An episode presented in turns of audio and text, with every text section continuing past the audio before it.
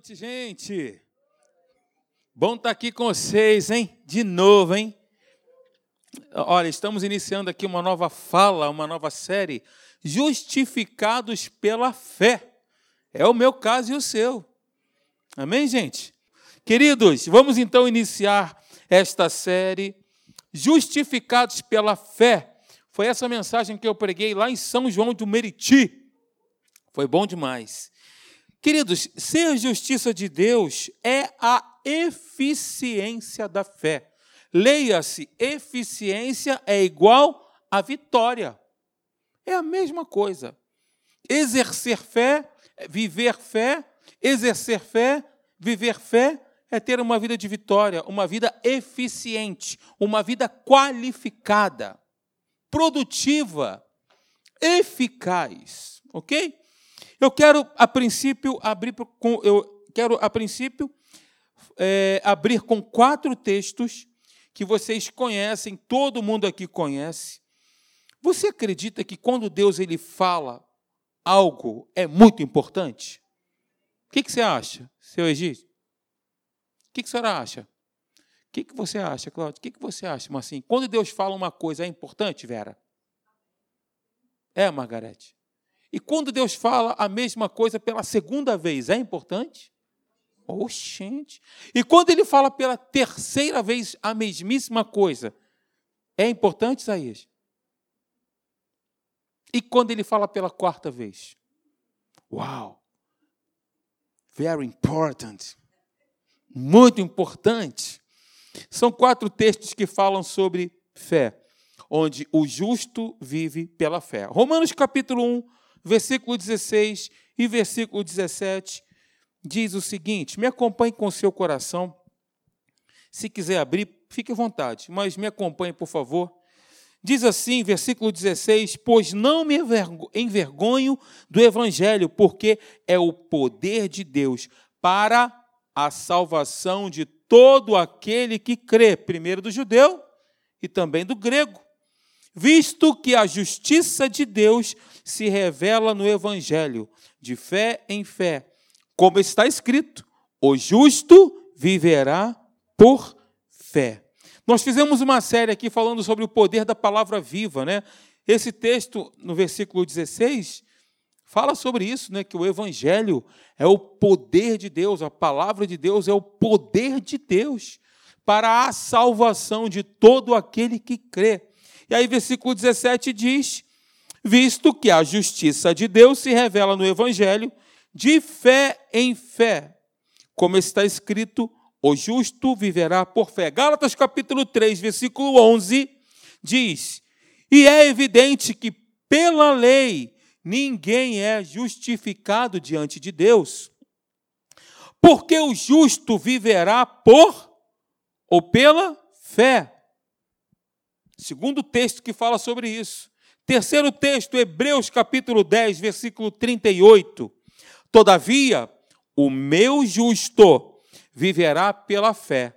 Se ele retroceder, nele não se compraz a minha alma. Terceiro versículo falando sobre a mesma coisa. Agora, um texto do Antigo Testamento. Abacuque, capítulo 2, versículo 4, diz: Eis o soberbo sua alma não é reta nele, mas o justo viverá pela sua fé. Quatro vezes na Bíblia nós temos essa palavra, o mesmo conteúdo, o mesmo contexto.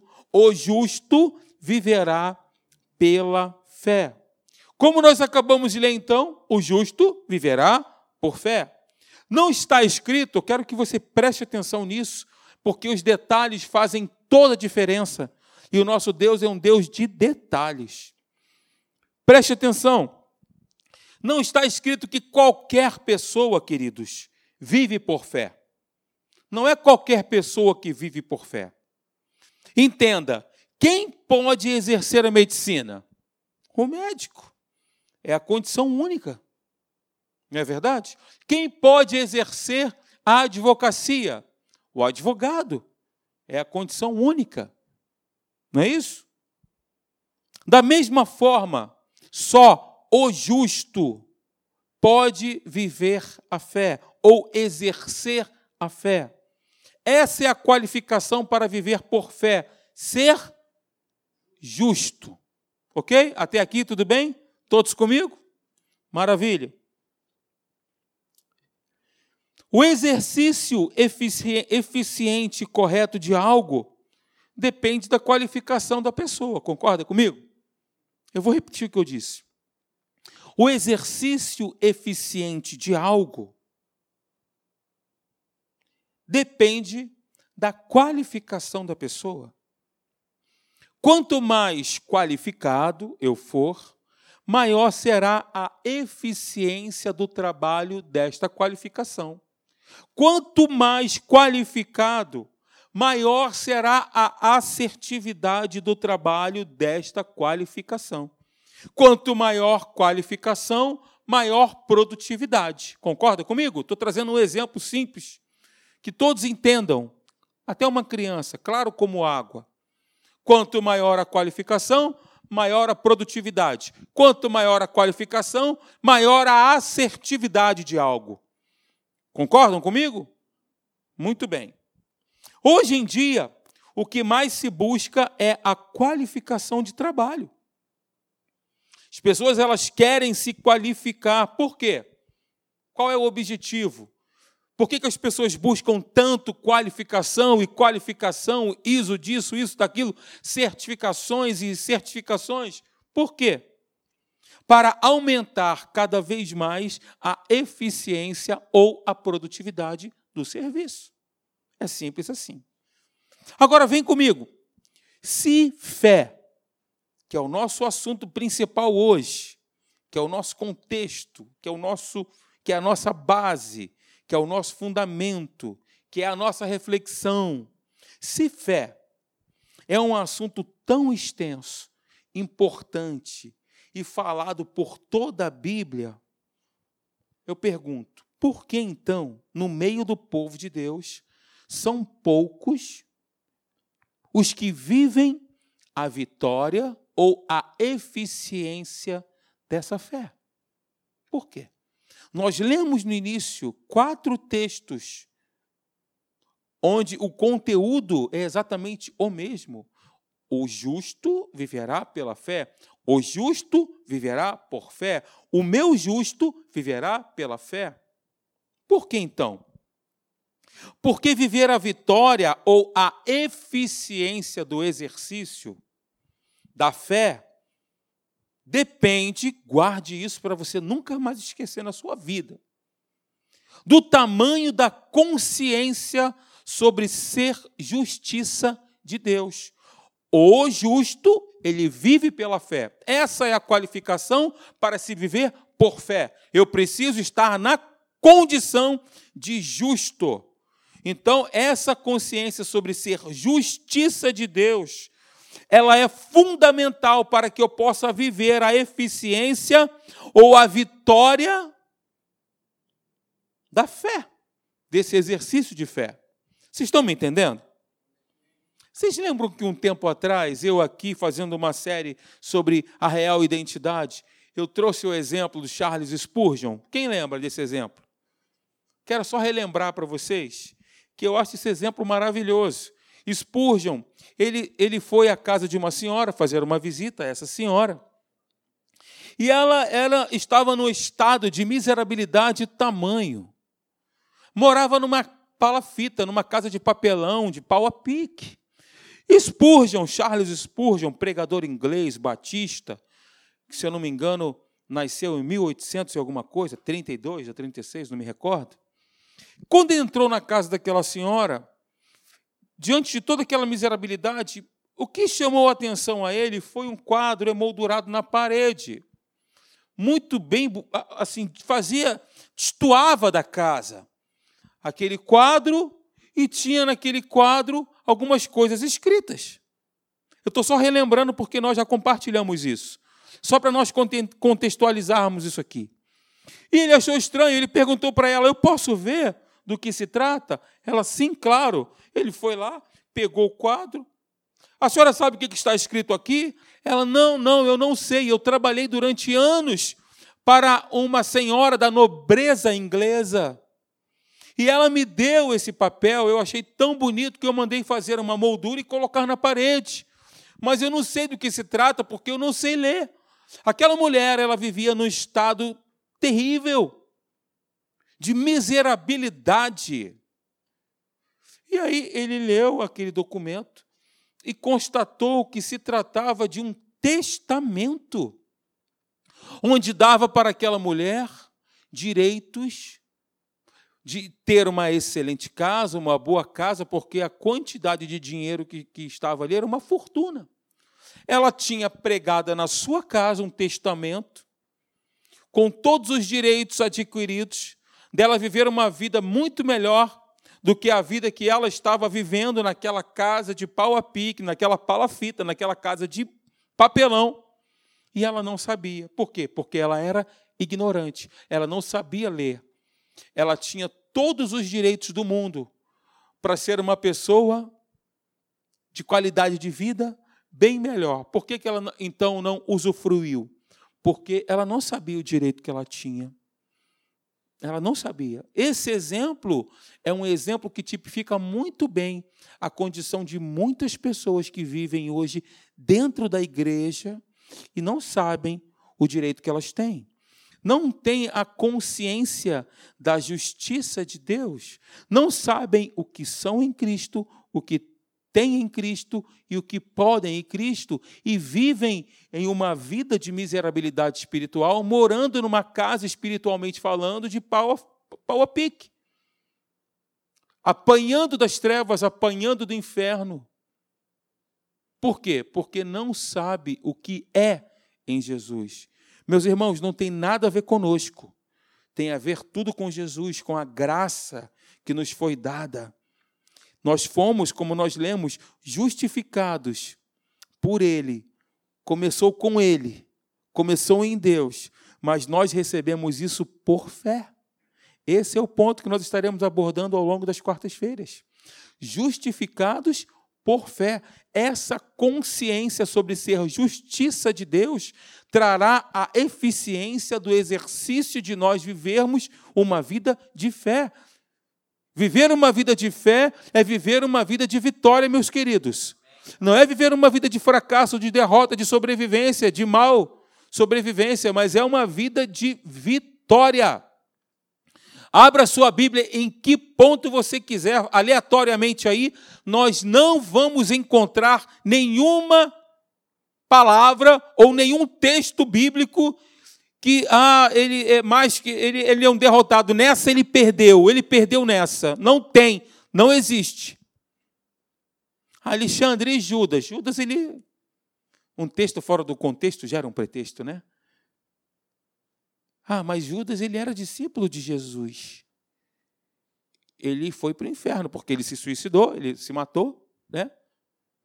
Pelo menos a Bíblia diz que ele foi e enforcou-se. Não enforcaram ele, ele se enforcou. Ele colheu algo que ele plantou. Não é verdade? Mas em toda a Bíblia, a palavra que nós temos da parte de Deus, uma palavra de vitória. Em Cristo, quando nós estamos em Cristo, diz a Bíblia, ele sempre, não é de vez em quando. Ele sempre, diga comigo, sempre. Eu pego isso no meu espírito, sempre eu recebo isso agora em nome de Jesus. Ele sempre me conduz em triunfo. Está escrito, meus irmãos. Se está escrito, vou me agarrar com unhas e dentes a essa palavra viva de Deus, que transforma as nossas circunstâncias. Mas eu não me sinto vencedor. Ora, não fomos chamados para viver baseados em sentimentos. Fomos chamados para viver baseado na, baseados naquilo que cremos. Por quê? Porque o justo viverá por fé. E no outro texto, o meu justo. Ah, meu, aleluia. Glória a Deus. O meu justo, Deus fala isso para nós essa noite. O meu justo, nós somos dele, irmãos. Nós somos de Jesus. Diga comigo, eu sou de Jesus. Eu pertenço a Jesus. A minha vida é de Jesus. A minha família é de Jesus. Os meus filhos são de Jesus. O meu justo viverá por fé. Glória a Deus. Que bom que você está aqui hoje ouvindo isso, hein? Foi Deus que te trouxe aqui. Amém, meus amados? Muito bem, isso então, como eu estava dizendo, é um exemplo daquilo que tem acontecido com boa parte dos cristãos. O que aconteceu com aquela mulher, metaforicamente, também acontece com muitas pessoas dentro da igreja, vivendo uma vida circunstancial, baseado naquilo que está vendo, aquilo que está sentindo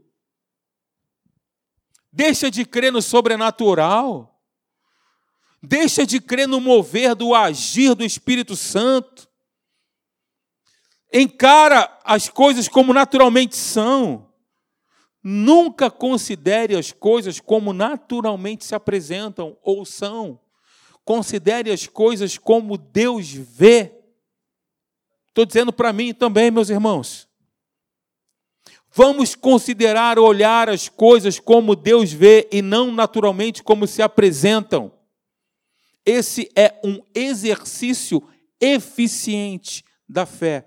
E o exercício, a vitória eficiente da fé, trará resultados para a nossa vida.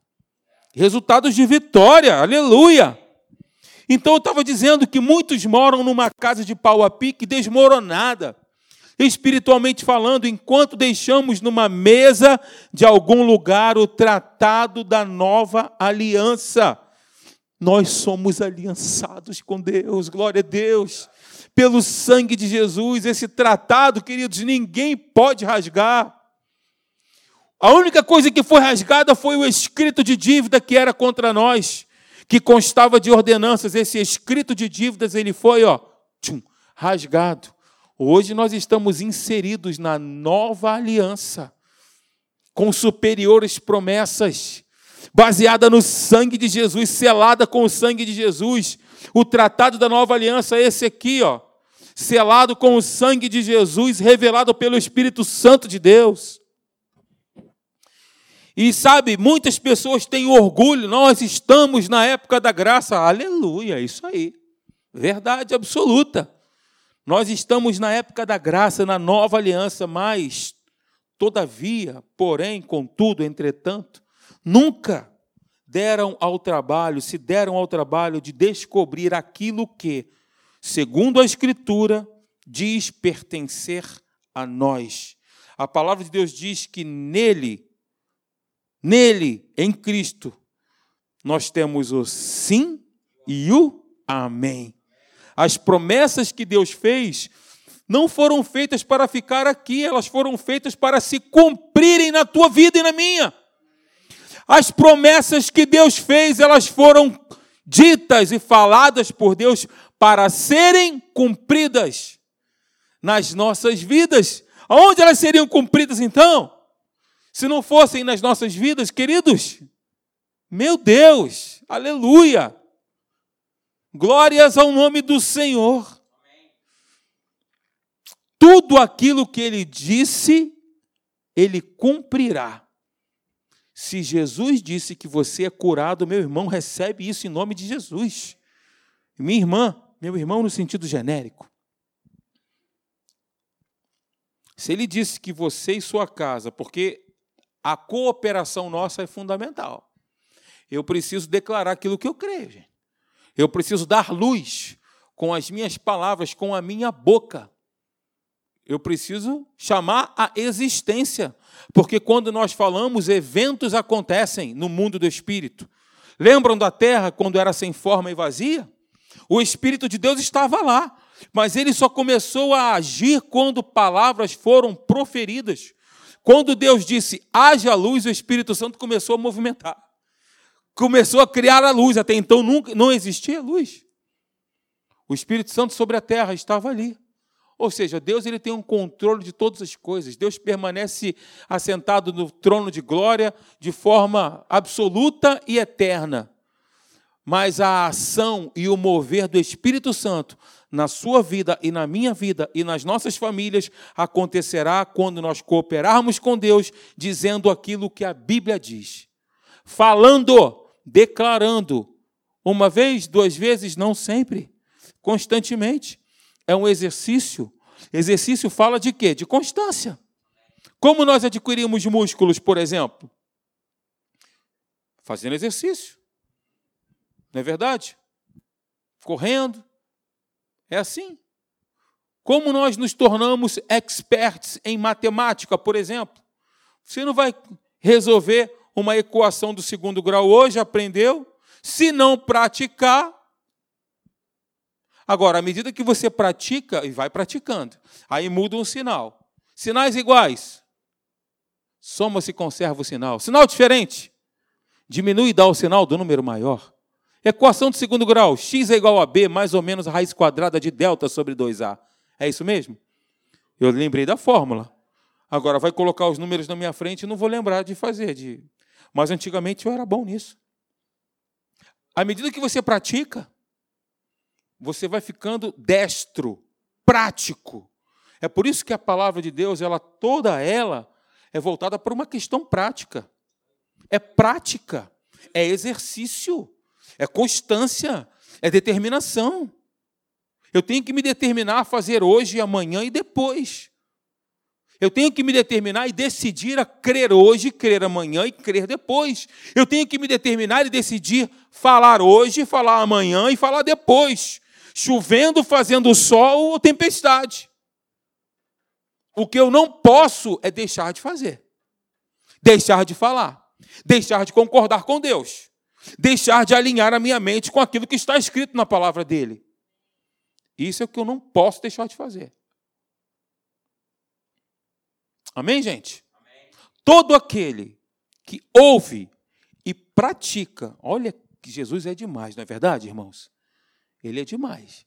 Porque ele poderia dizer: todo aquele que ouve as minhas palavras será comparado a um homem prudente. Não, mas ele acrescenta: todo aquele que ouve e pratica as minhas palavras, será considerado um homem prudente, que edificou a sua casa sobre a rocha, vindo sobre ela os ventos, as tempestades, as enchentes, deram com ímpeto contra aquela casa e ela não caiu, porque ela estava estabelecida na rocha. Note que os dois homens também construíram. O homem prudente construiu, assim como o homem negligente. O negligente também construiu, mas ele construiu em uma base errada. Ele construiu o negligente na areia. E aí Jesus compara o homem negligente com aquele que ouve e não pratica. Aquele que ouve e não pratica é comparado a um homem que também construiu, ele teve trabalho. Isso fala que ele fez algo, mas ele fez algo em um fundamento que não era o fundamento apropriado. Ele também construiu. Ele teve trabalho. Ele se determinou a fazer. Só que a visão dele era uma visão negligente pelo simples fato dele não viver a eficiência da fé, a prática, o exercício da fé que traz a vitória. Eu ouço e pratico. Como eu pratico? Declarando, confessando, abrindo a minha boca em tempos difíceis, na escassez, na abundância, em tempos bons. É assim que nós construímos a nossa vida. Invariavelmente, todas as pessoas constroem. Todas as pessoas constroem. Não tem ninguém aqui dentro desse salão que não construa. Vamos escolher construir numa base sólida? A base sólida é algo. O que é a solidez? A imutabilidade. A solidez é a imutabilidade. O que, nós temos hoje que é imutável? A palavra de Deus. Onde passarão os céus e a terra, porém as palavras de Deus jamais passarão. As palavras do nosso Deus jamais passarão. Queridos, nós estaremos vivendo dias difíceis. Dias difíceis se aproximam. Mas não é para a gente ficar triste, é para nós nos alegrarmos, porque a nossa redenção está próxima. Jesus está voltando. Vamos edificar a nossa casa espiritual, então, na rocha firme da palavra, crendo hoje, crendo sempre. Ora, se ele sempre me conduz em triunfo, eu preciso crer sempre. Eu crerei sempre estando nele. Estar em Cristo é produzir também fruto. João capítulo 15. Eu estou com esse texto no meu coração. Porque nós podemos estar ligados à videira, mas se nós não produzirmos fruto, nós seremos cortados, irmãos. Está escrito na palavra de Deus. Agora, se eu produzo, vem o agricultor e vai me podar, ele vai me limpar. Isso fala de correção, porque quando a gente fala, ah, ele vai limpar, parece ser algo. A limpeza, muitas das vezes, na maioria das vezes, requer disciplina. Para eu ser lavado e limpo, eu preciso ser confrontado. A palavra de Deus, quando eu olho para ela, ela tem que me confrontar, confrontar a minha moral, confrontar as minhas palavras, confrontar os meus pensamentos, confrontar as minhas atitudes, confrontar como eu vivo, como eu ando, aonde eu vivo e com quem eu ando. Estou fugindo completamente fora do que eu estou falando, porque eu tenho certeza que o Espírito está falando contigo. Está falando comigo também. Essa palavra quando a gente olha para ela, ela é o nosso espelho, meus amados.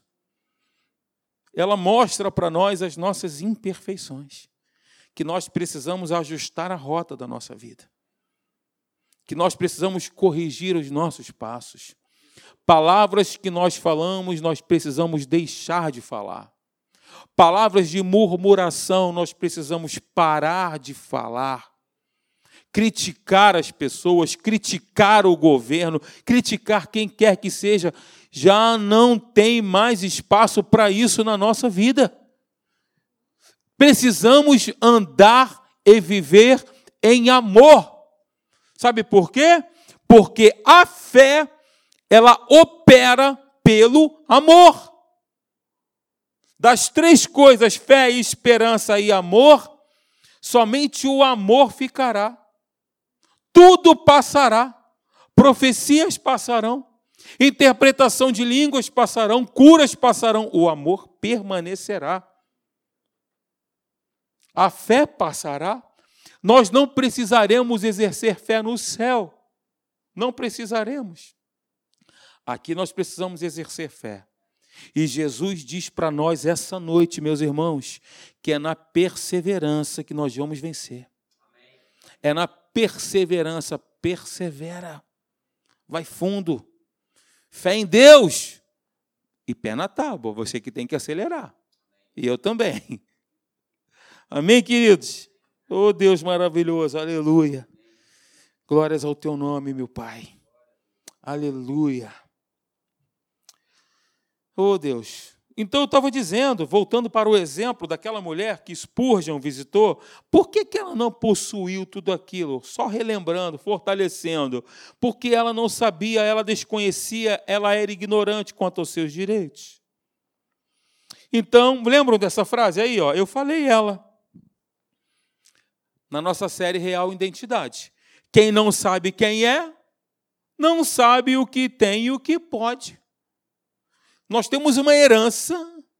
A Bíblia diz que nós somos herdeiros de Deus e co-herdeiros em Cristo Jesus. Se eu não sei que eu tenho uma herança, como eu poderei herdá-la?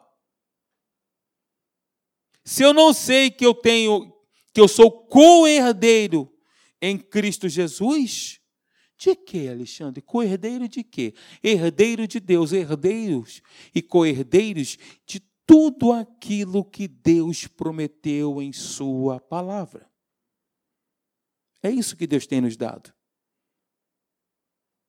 Herdeiros de Deus, co-herdeiros em Cristo. Se eu não sei que eu tenho uma herança, se eu não sei o que eu tenho em Jesus, se eu não sei as promessas que Deus fez para mim, eu não sei, eu desconheço, eu serei semelhante àquela mulher que Spurgeon visitou. Morava numa casa totalmente no estado de miserabilidade, com um testamento, uma fortuna pregada no papelão da sua parede. Ok, queridos? Quem não sabe quem é, não sabe o que tem e o que pode. Diga assim: Eu sou filho de Deus, eu sei quem eu sou.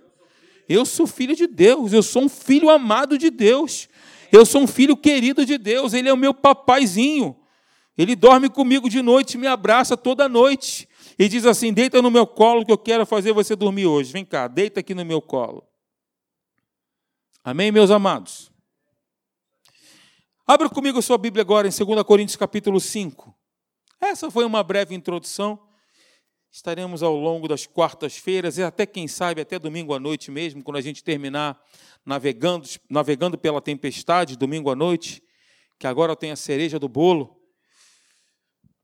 Falar sobre o apóstolo Paulo, o que que ele, o que que ele disse, as decisões que ele tomou. Muito legal, vai edificar bastante a gente. Então, 2 Coríntios capítulo 5, versículo 19. Eu vou fazer aqui com algumas, eu vou ler com algumas adições, só para você entender o contexto, tá bom, gente? Ok? 2 Coríntios capítulo 5, versículo 19. Eu estou lendo uma parte do texto que diz assim: Deus estava em Cristo reconciliando consigo o mundo. O mundo aqui não, são, não é o cosmos. O mundo aqui é a humanidade, ok? Que fique bem claro. Deus estava em Cristo reconciliando consigo a humanidade, não lhes imputando, não imputando aos homens os seus pecados, os seus atos. Versículo 21. Pois aquele, Jesus, não é? Que não conheceu pecado, natureza pecaminosa, pecado, natureza pecaminosa, ele Está falando de quem? De Deus. Deus o fez pecado, Deus o fez natureza pecaminosa por nós. Isso fala de um ato de substituição.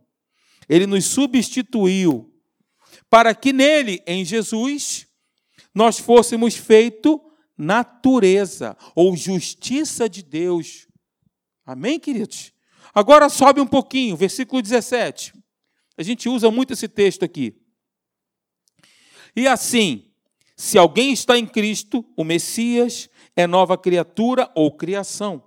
As coisas antigas. E aí fala, o que são as coisas antigas? É a condição moral e espiritual prévia da natureza pecaminosa. Então, estas coisas antigas já passaram. Eis que se fizeram novas todas as coisas por causa da nova natureza. Queridos, o ser nova criatura é ser nascido de Deus, é receber a natureza de Deus. O ser nova criatura é ser natureza de Deus, receber a natureza de Deus, ter nascido dele. Isso é ser nova criatura. Nós somos novas criaturas. Nós temos a natureza de Deus, nós nascemos de Deus. Por causa do que Cristo fez. Ele nos substituiu. Ele, Deus, o fez pecado, natureza pecaminosa, para que nele, em Jesus, nós fôssemos feitos justiça. Olha só, natureza de Deus, meu Deus amado. Olha onde nós estamos, hein? Só pode se assentar em lugares celestiais aqueles que têm a natureza de Deus. E a Bíblia diz que nós estamos assentados em lugares celestiais em Cristo. Esse é o nosso posicionamento, um posicionamento de descanso, né, pastor Marcelo? Nós estamos assentados, assentados à destra de Deus. Descanso da fé. Tudo envolve fé, né? Aleluia. E o ser nascido de Deus é a verdadeira justiça de Deus. Toda a justiça de Deus para com o homem tem a ver com a substituição da sua natureza. Então, eu só quero relembrar aquilo que eu já falei contigo.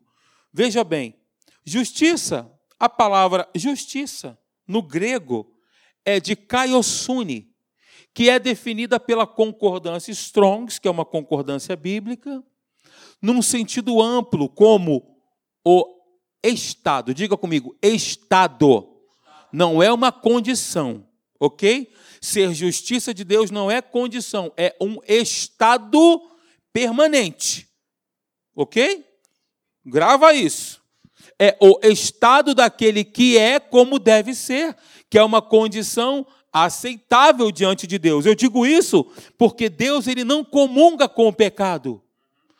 Daí a necessidade de tornar-nos justos para que possamos estar diante dele, justificados numa posição legal daqueles que foram absolvidos, através daquele pronunciamento oficial, no ato de justificar. Só Deus pode fazer isso. Deus ele nos justificou.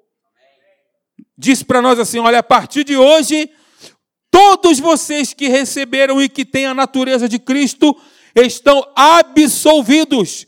Logo, vocês são justos. São justos.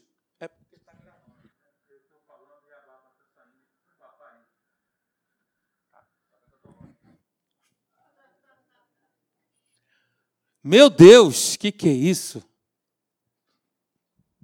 Então, justiça, a palavra justiça é isso daí, ó. Diga comigo, de Kaiosune. É isso, de Kaiosune. De novo, de Kaiosune. Essa é a palavra justiça no grego. Já sabe falar grego, viu? Meu Deus, é o estado permanente daquele que é como deve ser, condição aceitável para Deus. E o que é então a justiça de Deus? Vem comigo é a capacidade ou a habilidade de estar diante de Deus. Como? De que maneira? Aleluia! Sem medo, sem culpa, sem complexo de inferioridade ou condenação, chamando-o de Pai, como se o pecado jamais tivesse existido antes. Gente, nós somos privilegiados porque boa parte da igreja não tem essa consciência. Vive na ciranda da miserabilidade. Eu sou pobre, cego, nu, infeliz. Aí pega texto bíblico, né? Quem me livrará do corpo dessa morte? Aí vai lá para Isaías, vermezinho de Jacó. Espiritualiza uma oração que Deus olha assim e fala: Meu Deus, meu filho está ignorante, ele está na ignorância, ele não sabe quem ele é. Nós não somos miseráveis. Nós não somos fracassados. Nós não estamos largados e desamparados nesse mundo. Nós somos filhos do Deus Altíssimo. Nós somos filhos do Deus Todo-Poderoso, assentado num trono de glória, reinando eternamente, e ele nos justificou, e Jesus nos substituiu, tornando-se pecado em nosso lugar, levando a nossa natureza maligna, sepultando, recriando-nos, regenerando-nos, transformando-nos em novas criaturas. Nós somos coparticipantes da natureza divina. Meu Deus, nós temos o, o DNA de Jesus, gente. Amém. Aleluia. Estou nem com vontade de terminar hoje. Queridos, uma vez recriado pelo novo nascimento, ou regenerado, o que, que acontece conosco? O homem, no sentido genérico, ele é recolocado pela obra redentora de Cristo Jesus na cruz do Calvário, na posição da qual ele jamais deveria ter saído, condição na qual Deus o considera justo. Esse era o nosso posicionamento original. Adão não tinha vergonha de Deus, ele estava nu, ele não tinha vergonha, ele não tinha medo, ele não tinha complexo de inferioridade, ele não se sentia condenado antes da queda e do pecado. Ele estava numa posição de justiça, ele era justo diante de Deus. Ele e a sua mulher. Essa era a posição do primeiro Adão. E quando veio o segundo Adão? A redenção No segundo Adão, nós temos a redenção, nós fomos comprados por preço. Pelo preço do sangue de Jesus, aleluia. Nós fomos comprados por preço, e Ele nos tornou justos através do derramar do seu sangue. Ser justiça de Deus é a condição, queridos, instantânea do crente no momento em que ele nasce de novo. Nasceu de novo Nescau, instantâneo. Ô oh, glória! Energia que dá gosto. Lembrando da propaganda. Então ele recebe a própria natureza de Deus, que é justa. Queridos, a natureza de Deus não é justa? A Bíblia diz que nós recebemos a natureza de Deus. Se a natureza de Deus é justa, quando eu recebo a natureza de Deus, eu me torno justo. Ou seja, ele torna-se a justiça de Deus, pois foi justificado pelo sangue de Cristo e recebeu esta justificação mediante a fé nele. Vem comigo, olha o texto bíblico. Está atento aí? Está ligado? Vamos nessa. Ser justiça de Deus é estar numa posição ideal diante de Deus, em plena confiança, como um filho se coloca diante do pai. Agora o texto bíblico é esse daí, ó. Logo, muito mais quando? Quando? Quando? Agora. É agora. Now. Sendo justificados pelo seu sangue seremos por ele salvos da ira, porque até então nós estávamos destinados à ira. Nós éramos os filhos da ira, os filhos da desobediência, atrelado às trevas, com a natureza pecaminosa, mas justificados pelo seu sangue, nós seremos então salvos da ira vindoura. Meu Deus! Outro texto, Romanos capítulo 5, versículo 1: Justificados, pois, como? É pela fé que a gente recebe essa consciência. É pela fé. Eu sou justo, não por aquilo que eu sinto, mas é pela fé. É por aquilo que eu creio. Eu todo dia tenho que declarar isso, Senhor, eu sou justiça sua.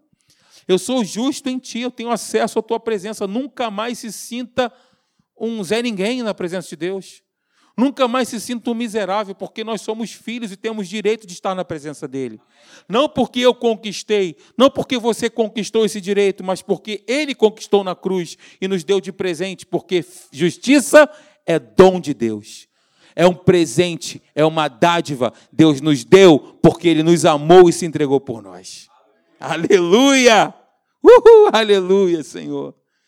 Glórias ao teu nome, que bênção, Pai. Não é uma condição que o homem possa alcançar. Não é mérito meu, não é meritocracia. Intelectualização, lógica, inteligência. Não, não, não. É pelo seu trabalho. Nem pelo seu trabalho, melhor dizendo, nem pelo trabalho do homem, ou por suas obras. Como eu disse, é um dom. Diga comigo, justiça é um dom. Então veja o texto. Tudo com base na palavra viva, viu, irmãos? É o nosso respaldo, é a nossa referência. Amém, queridos? Olha o que, que diz. Se pela ofensa de um, está falando de quem? Adão. E por meio de um só reinou a morte. Por que, que reinou a morte? Porque aquele homem, ele perdeu a justiça. Ele perdeu. Ele perdeu a condição de ser justo diante de Deus, diante do Pai. Então, se pela ofensa de um e por meio de um só reinou a morte, muito mais os que recebem. Como é que eu recebo? A abundância da graça e o dom da justiça é presente, é dádiva, é de graça. Aleluia. Reinarão quando Jesus voltar. Reinarão em vida. Veja como é importante nós termos a consciência da justiça, porque o justo, ele vive pela fé. O justo. Ele tem a consciência da justiça, ele vai reinar em vida, porque ele sabe quem é em Jesus, ele sabe quem tem e o que pode. Olha que link maravilhoso. reinarão em vida por meio de um só, a saber, Jesus Cristo, o autor e consumador da minha fé, o autor e consumador do meu estado de justo, que começou nele. Amém, minha gente? Vamos ficar de pé, por favor.